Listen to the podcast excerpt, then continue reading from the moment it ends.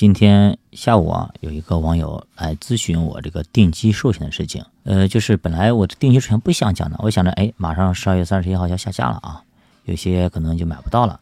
这种极致性价比的产品可能就不太好买了。那如果是想要上车的，哎，可以赶着这个节骨点儿可以上车啊，我觉得挺好的。因为这种极致性价比的产品呢，非常适合什么类型的人呢？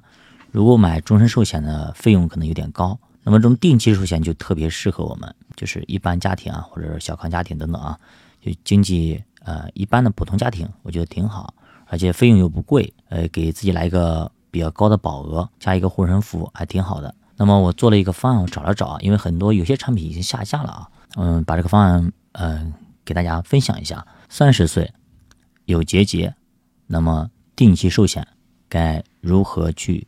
呃，配置三十岁有结节，就是身体可能稍微有一些，有些可能体检的时候啊，有些指标可能超了啊。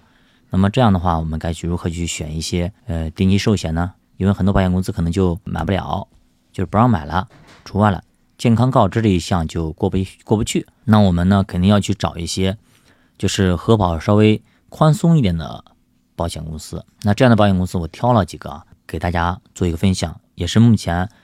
卖的非常非常好的，上市以来卖的都特别好的一个呃定期寿险啊。首先呢，第一个就是绕不开的话题啊，华贵大迈二零二一啊。呃，第二个呢，我拿来了一个中信呃明爱，这个也蛮好的。